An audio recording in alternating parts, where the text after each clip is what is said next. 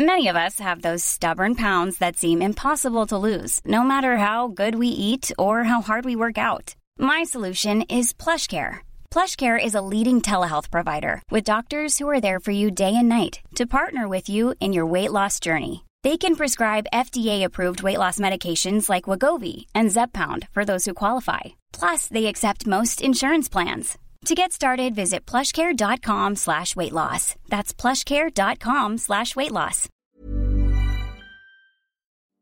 Salut, c'est Hugo de Hugo Décrypte. Bienvenue sur le podcast des actus de Mashup. Alors, chaque mercredi à 20h dans mon émission Mashup en live sur la chaîne Twitch Hugo Décrypte, on revient sur deux grands sujets d'actualité et on prend le temps d'en discuter ensemble avec mes invités dont vous pouvez euh, retrouver les informations en description. Bref, si jamais vous loupez une fois le live sur Twitch, eh bien, pas d'inquiétude puisque donc euh, le podcast est là. N'hésitez pas à vous abonner, mais c'est pas encore le cas pour euh, ne pas louper les suivants et pour découvrir l'autre séquence de cette émission, à savoir euh, ma rencontre chaque semaine avec une grande personnalité pour euh, revenir sur son parcours, eh bien vous pouvez taper Mashup l'interview. Voilà, je crois que j'ai tout dit, je vous souhaite une bonne écoute.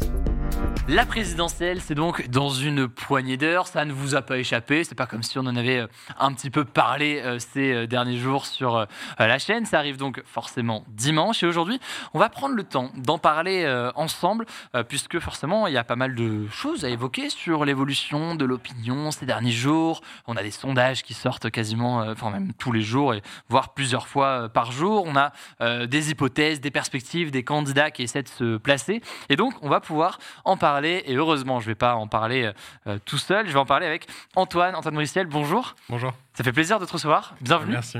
Bienvenue, bienvenue. Euh, tu es euh, directeur de l'Observatoire de l'opinion de la Fondation euh, Jean Jaurès. Merci d'être avec, nous. Je précise, là aussi, visiblement, c'est le cas beaucoup ce soir, qu'on peut te suivre sur Twitter. Exactement. Toujours très intéressant là aussi de pouvoir te suivre sur Twitter. N'hésitez pas, on va l'afficher à l'écran, à, à l'écran pardon, dans quelques instants. Pour commencer, avant qu'on rentre évidemment et qu'on parle de la présidentielle, pour expliquer un peu ton travail, pour ceux qui ne savent pas forcément ce que ça veut dire, directeur de l'Observatoire de l'opinion de la Fondation Jean Jaurès. En quoi consiste ton travail un peu au, quotidien? Bah, la Fondation Jean Jaurès, c'est un laboratoire d'idées qui essaye un peu d'éclairer le débat public. Et en tant que directeur de l'Observatoire de l'opinion, c'est un peu d'essayer de suivre la vie politique française, de voir ce que pensent les Français sur différents sujets et de suivre aussi les élections pour voir un peu quelles sont les grandes dynamiques et essayer de les expliquer. Donc tu suis forcément la présidentielle euh, en ce moment. Première chose, on est, on le disait, à, 4, euh, enfin, on est quoi On est mercredi, à 4-5 jours de, cette élection présidentielle, tout va bien. J'en perds carrément mon, sens de, mon sens du temps. J'ai envie de te poser une question assez simple, qui est cette question des sondages. Juste pour commencer là-dessus, parce que euh, moi je sais, et je le vois dans les actus du jour, dès qu'on en parle d'un mmh. sondage, dès qu'on euh, évoque un sondage, euh, on a plein de réactions de gens qui disent mais les sondages, on peut pas se baser dessus, ça veut rien dire, machin, machin.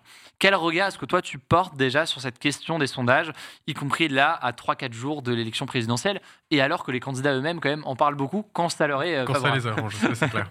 En fait, les, sondages, il faut vraiment les prendre pour ce que c'est, c'est-à-dire c'est une photographie du paysage politique à un moment donné. C'est-à-dire, c'est jamais une prédiction de ce qui va se passer dans le futur. Et quand on a un sondage cinq jours avant l'élection présidentielle, c'est ce que pensent un peu les Français à ce moment-là. Mais ça peut encore évoluer. Et là, tu vois, par exemple, euh, quand on regarde la situation actuelle, on a les, on a les, chiffres sur les différents candidats, le niveau auquel ils, se situent. Mais on voit aussi qu'on a seulement 7 Français sur 10 qui sont certains d'aller voter. Et c'est sur ces 7 Français sur 10 que les sondages sont faits. Et on voit aussi qu'il y a encore un tiers des Français qui ne sont pas sûrs de leur choix et qui peuvent encore changer.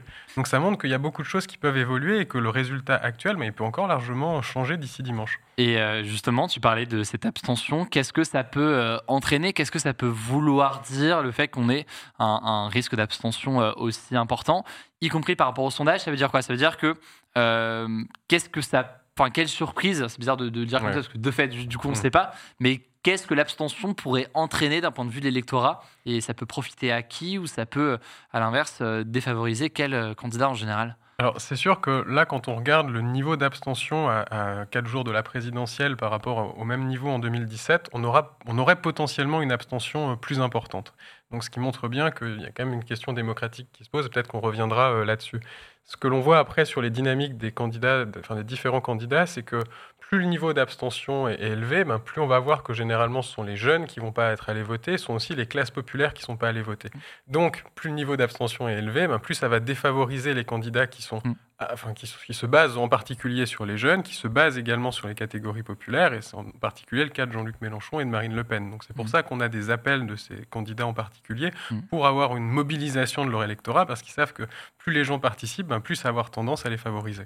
Les appels à aller voter, euh, on les voit aussi chez euh, d'autres personnalités politiques, y compris euh, Emmanuel Macron, ou en tout cas La République mmh. en marche, qui font campagne, font campagne pardon, en ce moment, qui appellent à voter massivement.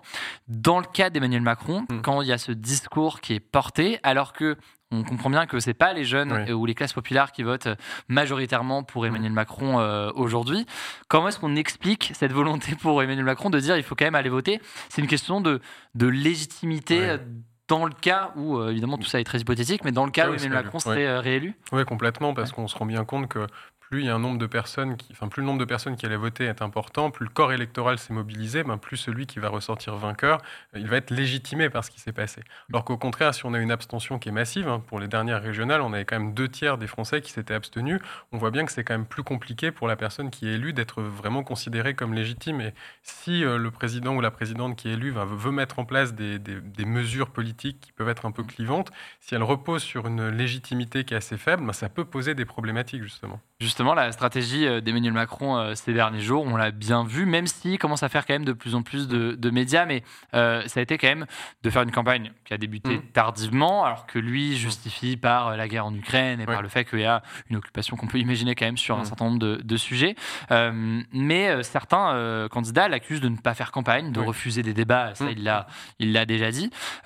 Est-ce que cette stratégie, l'objectif derrière, c'est quoi? C'est de se dire dès que si je prends la parole, je prends des risques ou c'est quoi la stratégie derrière ça? Bah, Il doit y avoir cette stratégie-là, en effet, de se dire bon, il faut mieux éviter de prendre des coups et ne pas descendre dans l'arène avec les autres candidats qui vont forcément euh, avoir une volonté de critiquer le bilan du, du, président. Ça peut, être, ça peut être dangereux. Mais je pense qu'Emmanuel Macron, il a été un peu pris à son propre piège d'une certaine manière parce que au moment de la guerre en Ukraine, on voit que dans, tous les pays, hein, généralement, il y a ce phénomène de ralliement sous le drapeau, le fait que ça augmente la cote de popularité de la personne qui est au pouvoir parce qu'elle est considérée comme celle qui, est un peu garante de nos institutions, qui est en mesure de répondre à la situation. Et donc là, il avait On le voit d'ailleurs, euh, je peux le dire, là, l'effet, enfin, c'est bizarre de dire ça comme ça, mais euh, la guerre en Ukraine, donc c'était aux alentours là, du, 24, euh, du 24 février, hein, c'est ça. et donc on voit une augmentation, avant une baisse d'ailleurs, mais une augmentation d'Emmanuel Macron suivant ça. C'est ça, dans certaines. Euh, certains instituts avaient mesuré une augmentation de 7 points des intentions de vote euh, au premier tour. Et il avait vraiment bénéficié de ce phénomène de, de, ralliement sous le drapeau qui est propre aux crises majeures qu'on avait vues dans, la plupart des crises, hein, que ce soit par exemple les attentats de Charlie Hebdo qui avaient largement bénéficié dans la cote de popularité de François Hollande, ou même la guerre en Irak pour euh, George Bush. Donc il y a toujours ce phénomène-là qui se passe. Le, problème pour Macron, c'est que ça a eu tendance à s'éroder assez rapidement, ce mm. phénomène, d'une part, et que derrière, le, son entrée en campagne avec une, des propositions qui étaient très marquées euh, à droite, avec notamment des propos sur le RSA, sur la retraite, mm. bah, ça a pu, euh, disons, entraîner une partie de, enfin, une, certaine défiance d'une partie mm. de l'électorat, et notamment de l'électorat de gauche, et qui, on le voit dans les reports de vote, dans, si on a un potentiel second tour entre Macron et Le Pen, il y a quand même une large partie de l'électorat qui, qui déclare qu'elle s'abstiendra parce qu'elle n'est pas d'accord avec les propositions qui ont été euh, proposées par Macron. Donc, euh, donc il y a quand même un, effet euh, sur les mesures euh, qui sont portées par, par hmm. Emmanuel Macron aujourd'hui qui peut avoir un impact dessus. Si, on remonte d'ailleurs, et, d'ailleurs je suis curieux d'avoir ton, ton, retour là-dessus parce que ce qu'on a montré à l'instant, c'est non pas l'évolution sur un sondage, hmm. mais c'est ce qu'on, en fait, une forme de, de, moyenne. Alors je sais pas comment est-ce qu'on pourrait qualifier ça. Des différents une agrégation, c'est ça, de différents sondages qui a été réalisé par contexte. On va pouvoir l'afficher encore à, à, l'instant, enfin dans quelques instants à, à l'écran c'est vrai qu'on a des écarts parfois entre certains sondages. Et c'est une question que se posent beaucoup les, certaines personnes. On voit un sondage où euh, euh, Le Pen va être à 25, l'autre mm. à 21. Et euh, on peut se dire, mais c'est comment on peut avoir un écart aussi important, mm.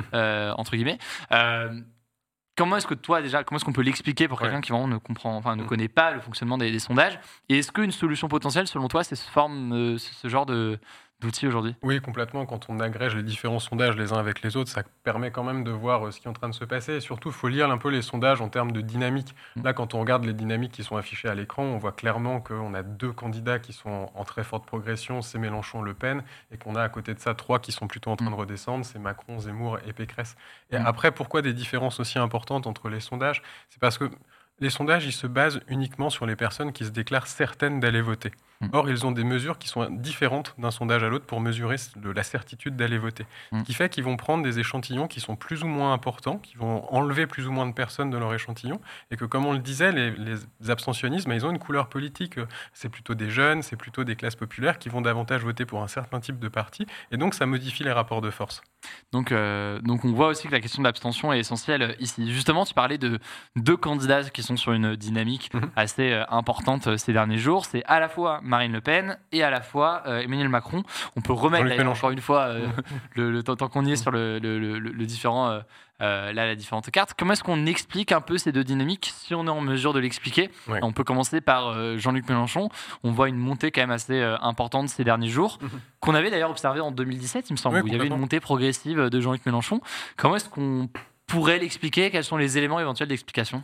Il y en a plusieurs. Hein. La première chose, c'est qu'on ne peut pas euh, dénier, au fait de, enfin, dénier à Jean-Luc Mélenchon le fait d'être excellent en campagne, de réussir à, on le voit notamment dans son utilisation des nouveaux médias, de pouvoir parler à un public différent des autres candidats. Donc il réussit toujours très bien ces, campagnes électorales. Euh, ça, c'est une première raison. La seconde, c'est qu'on a la question du pouvoir d'achat qui est devenue la préoccupation principale des Français. Il y a plus d'un Français sur deux qui dit c'est l'enjeu principal pour moi à l'heure actuelle. C'est 30 points de plus que les, que les enjeux qui viennent derrière. Sûrement avec la guerre en Ukraine aussi qui a guerre en Ukraine a, renforcé ça, effectivement. Puis on se rend compte aussi qu'il y a un phénomène bon, de vote utile à gauche, hein, très clairement. C'est-à-dire que euh, vous avez beaucoup d'électeurs de gauche qui se disent euh, Bon, peut-être que Mélenchon, c'était pas forcément le, candidat que je préférais, mais moi, je veux avoir un candidat de gauche euh, au second tour, et c'est ma responsabilité de, ben, de voter pour le candidat qui est en tête, et ça crée cette dynamique-là. Ce qui est même parfois, d'ailleurs, j'ai l'impression, ces derniers jours, assumé pas mal par le camp de Jean-Luc Mélenchon, à mhm. qui, euh, enfin, j'ai vu passer, je crois que c'était Caroline Dehas encore euh, hier sur un post sur Instagram qui disait Vous avez le droit de ne pas aimer, mhm. de ne pas aimer Jean-Luc Mélenchon, entre guillemets, en tant que personne, ou de ne pas aimer certains aspects de sa personnalité, mais euh, bah, voter pour le candidat qui se rapproche le plus de vos idées. Et donc, c'est la question du vote utile C'est la, la, question du vote utile. Et je pense qu'elle a pris une tournure euh, encore plus importante parce que les sondages du second tour entre Macron et Le Pen mm. montrent que Marine Le Pen est en position de gagner l'élection présidentielle si elle se retrouve face à Emmanuel Macron.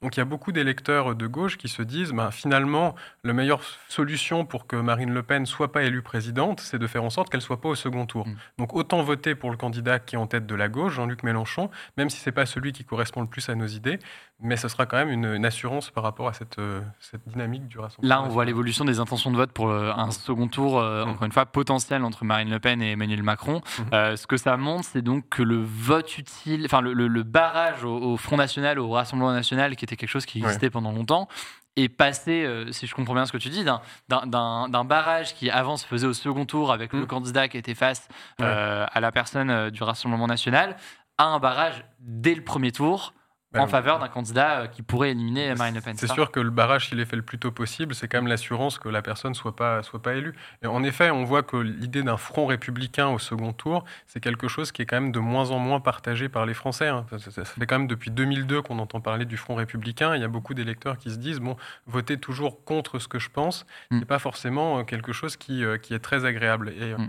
À côté de ça, on a eu une vraie entreprise de, normalisation de Marine Le Pen, hein. c'est-à-dire qu'elle a essayé de lisser de plus en plus son discours, d'avoir des positions un peu plus sociales sur les questions économiques, et puis elle a quand même bénéficié de manière extrêmement importante du fait qu'il y ait Éric Zemmour dans cette campagne, parce que d'avoir un candidat qui a des positions qui sont beaucoup plus radicales, euh, notamment sur toutes les questions euh, culturelles, d'immigration, bah, ça l'a fait finalement passer pour une candidate euh, normale, ça l'a crédibilisée aux yeux de l'opinion publique, ce qui fait qu'elle inspire beaucoup moins de peur qu'auparavant, mm. et c'est ce qui lui crée cette situation de, second tour avec une marge vraiment minime. C'est la fameuse fenêtre d'Overton dont on entend euh, beaucoup parler, qui, euh, euh, avec Zemmour, est venu banaliser, je ne sais pas si le terme peut être utilisé, mais dans le champ des possibles, des idées qui peuvent être transmises dans le cadre d'un débat public, est venu quelque chose encore plus à droite que Marine Le Pen sur un certain nombre de sujets, et donc de ce que tu dis, c'est que Marine Le Pen est apparue comme davantage acceptable, quand bien même son programme sur les dernières semaines n'a pas, pas évolué. Parce que oui,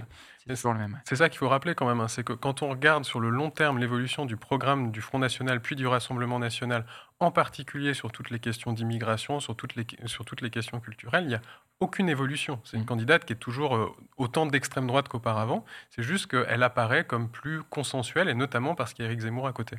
Donc ça peut, ça, peut, enfin ça lui a favorisé en l'occurrence tout ça. Mhm. autre question assez importante, du coup justement, c'est celle d'Éric Zemmour qui encore une fois, euh, les sondages ont montré des tendances et des évolutions euh, ces derniers mois. Il était euh, assez haut pendant longtemps. Mmh. Il est retombé au fil, enfin, là, ces derniers jours, mmh. un peu plus bas, parfois sous la barre des 10%. Même si, je le dis une fois, une deuxième fois, une troisième fois, c'est une cartographie de l'opinion à un instant T. C'est ni une prédiction, ni un pronostic, ni quoi que ce soit. Il peut y avoir des surprises, mmh. comme il y en a à chaque, à chaque élection.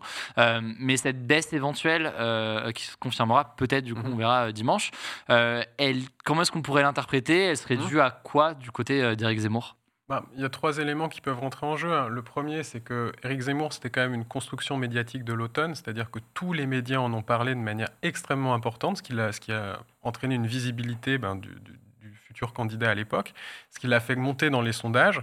Et derrière, on se rend compte que c'est plus difficile de pouvoir euh, continuer sur cette dynamique-là quand on n'a pas forcément une base sociologique euh, solide, quand on n'a pas forcément un appareil partisan euh, derrière soi. Et donc là, c'est assez compliqué. le deuxième élément, c'est que en fait, on se rend compte que dans les transferts de voix qu'il y a entre Marine Le Pen et Éric Zemmour, c'est pas tant des différences idéologiques majeures qui vont expliquer ces transferts de voix, mais c'est un aspect qui est purement stratégique. Mm. Les personnes qui vont aller de l'un à l'autre, c'est parce qu'elles considèrent que soit Zemmour dans un premier temps, puis Marine Le Pen maintenant, est en meilleure position pour se qualifier au second tour et pour l'emporter. Et à partir du moment où elle a réussi à faire un petit écart avec Éric Zemmour, bah, il y a beaucoup des électeurs d'Éric Zemmour qui se sont dit bon, on aurait préféré voter Zemmour, mais Le Pen, c'est peut-être la moins mauvaise solution euh, pour nous. Puis la troisième euh, explication à cette baisse d'Éric Zemmour, c'est que lui, il est extrêmement fort chez les personnes dont les enjeux de préoccupation, c'est l'immigration et l'insécurité. Par contre, quand on rajoute la question du pouvoir d'achat à cela, on se rend compte que c'est Marine Le Pen qui a le lead au sein de, au mm. sein de l'électorat. Et le fait justement que bah, c'est la préoccupation majeure des Français maintenant, le pouvoir d'achat, bah, ça bénéficie euh, de manière automatique à Marine Le Pen plutôt qu'à Zemmour. Pour ceux qui demandent euh, d'ailleurs euh, ce qu'on a, a montré de nombreuses minutes là dans le cadre de notre discussion sur le site de Contexte, je vous mets le lien directement dans le chat. Et pour ceux qui regarderont en, en rediff, on mettra ça en description pour découvrir tout ça. donc ça, c'est le cas d'Éric Zemmour. Au passage, tu dis il y a une forme de, peut-être pas de construction médiatique, mais si, il a été euh, hmm. monté aussi par une visibilité très très importante dans les médias à la hmm. fin de l'année 2021. Hmm. Euh, euh, un autre candidat où il y avait eu cette analyse-là ou ces retours, c'était Emmanuel Macron en 2017. Sauf que, bah, on l'a bien vu, hein, Emmanuel Macron, ça a tenu suffisamment pour en arriver à une élection. Comment est-ce que tu vois la différence là-dessus? Est-ce que c'est que, enfin, comment est-ce que tu expliques du coup que, que ce soit retombé pour Zemmour alors que ce soit à ce point tenu ah. pour Emmanuel Macron? En fait, je pense qu'il y a effectivement des éléments communicationnels de court terme. Alors, le mmh. fait d'être hyper médiatisé à un moment donné, ça sert un candidat. On l'a vu dans le cas de Zemmour, on l'a vu dans le cas de Macron, effectivement, en 2017. Mais il faut aussi prendre la réalité politique un peu plus sous-jacente par rapport à ça. Et on voit qu'en 2017, on avait finalement une sorte d'espace qui s'était créé pour, Emmanuel, enfin, pour Emmanuel Macron entre le PS et les Républicains. Et donc sur cet espace sociologique, sur cet électorat, il, avait une réserve de voix, il avait un potentiel pour créer quelque chose. Alors que Éric Zemmour, finalement, bah, il est quand même un peu coincé entre les Républicains d'un côté, qui ont eu aussi une ligne très dure hein, pendant leur primaire. On se souvient quand même que ça parlait que d'immigration et d'insécurité finalement. Et de l'autre côté, Marine Le Pen, qui est là, qui est implantée, qui a une, qui a une base euh, électorale solide, qui a su faire une campagne, euh, un peu de terrain sur, ce, sur ces derniers mois et qui, voilà, qui est une, une, candidate qui a de l'expérience. Donc c'était difficile pour lui de trouver un espace entre les mmh. deux. Donc pour résumer, là où Emmanuel Macron a, a saisi justement un espace qui, euh, mmh. parfois par chance, mais en fait a réussi à, s'ouvrir à lui avec euh, François Hollande qui ne se présente pas, avec les affaires à droite, etc. A réussi à saisir dans l'espace.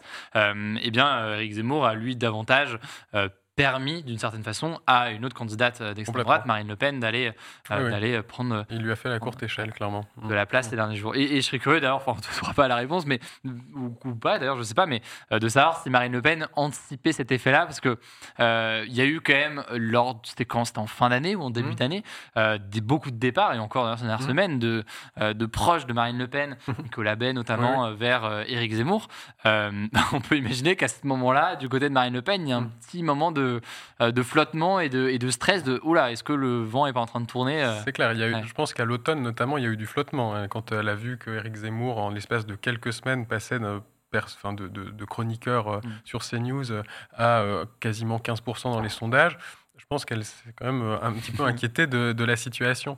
Mais derrière, dans une seconde partie de la campagne, à partir de février, elle a vraiment décidé d'avoir une campagne beaucoup plus de terrain, de, de, aux gens, d'aller d'aller mmh. dans, dans, les campagnes, d'aller dans les villes, enfin de, de, pouvoir rencontrer directement les gens. Mmh. Et c'est un, un, point qui lui est reconnu à Marine Le Pen, mmh. c'est-à-dire d'être proche des Français, d'être proche des préoccupations des Français. Et ça, ça lui a largement bénéficié. Et aussi, elle a un peu euh, essayé de ne pas faire de propos polémiques. Et on le voit sur l'Ukraine, parce qu'elle aurait pu quand même pâtir beaucoup plus de la, de la crise ukrainienne que. Oui, d'ailleurs, un certain nombre de propos, d'interviews, etc., ont été ressortis ces derniers jours, mais peut-être pas autant qu'Éric Zemmour. Euh, Complètement. Alors que lui, il a enchaîné un peu les déclarations euh, polémiques, euh, notamment en disant que la guerre en Ukraine, c'était une distraction par mm. rapport au, au, vrai phénomène qui touchait la société. Donc ça a eu, ça a eu un, clairement un impact, le fait de se retrouver avec Éric Zemmour qui prenait toute l'attention mm. négative à ce moment-là. Donc ça lui a permis de, ouais, de, bah, une forme de silence aussi ces mm. derniers jours, lui a permis au final de, de de, de, ressortir de cette, euh, de cette séquence-là. Euh, c'est un sujet qui est passionnant, forcément, la, présidentielle et, ce qui se passe euh, ces derniers jours. J'aurais encore beaucoup de questions à te, à te poser. J'ai peut-être une dernière question, parce que tu parlais de, de l'impact de la campagne de Marine Le Pen, le fait qu'elle ait fait beaucoup de déplacements sur le terrain, qu'elle ait tenté, en parlant beaucoup de pouvoir d'achat, etc., de, de, se rapprocher comme ça des Français. C'est la question des déplacements.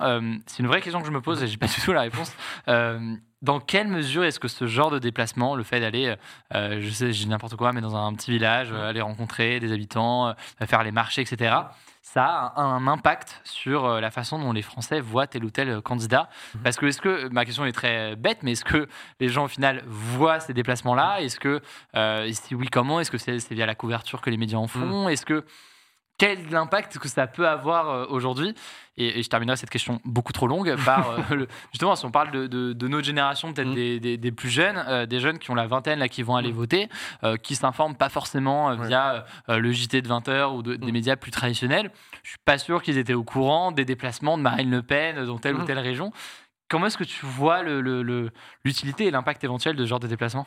Alors, je pense qu'il faut regarder à quel électorat essaye de parler chaque candidat. Marine Le Pen, elle essaye très clairement de parler à un électorat euh, de classe populaire qui est plutôt rural. Mm. Et donc effectivement, le fait de se mettre en scène en allant aux côtés de la population, enfin d'aller serrer des mains sur des marchés, ça peut avoir un impact direct sur les personnes qui la voient, mais c'est surtout le, relais médiatique qui peut être fait qui va avoir un, impact euh, assez important à ce moment-là. Et on voit que la façon de, d'avoir une proximité avec euh, son électorat, ça peut passer par d'autres moyens. Par exemple, Jean-Luc Mélenchon, ben, lui, son électorat est beaucoup plus constitué de jeunes, il parle beaucoup à la jeunesse et il, il essaye justement d'utiliser les, les, réseaux qui sont propres à la jeunesse pour pouvoir diffuser son message euh, auprès d'un électorat qu'il espère pouvoir acquérir. Très très intéressant. Merci beaucoup ah, pour, euh, ton temps aujourd'hui. C'était passionnant de pouvoir échanger avec toi aujourd'hui. Je te suis notamment sur, sur Twitter et c'est que c'est du coup toujours des, des analyses très pertinentes. Euh, n'hésitez pas à suivre Antoine sur euh, Twitter. Pareil, je ne sais pas encore le cas. Antoine Bristiel, euh, faites monter ce, nombre de, de, followers. Mais on voulait en plus des analyses intéressantes sur ce qui se passe actuellement. voilà, merci vraiment pour, pour ton temps aujourd'hui. Peut-être à bientôt pour suivre tout ça dans les, dans les prochains jours. Voilà, j'espère que cet échange vous a intéressé. En description, je vous mets des petits liens pour en savoir plus et pour découvrir donc mon format d'interview dans le cadre de cette émission Mashup, interview de personnalités qui soient sportif, journaliste ou encore artiste, eh bien vous pouvez taper Mashup l'interview directement sur votre application de podcast. Écoutez, prenez soin de vous et on se dit à très vite.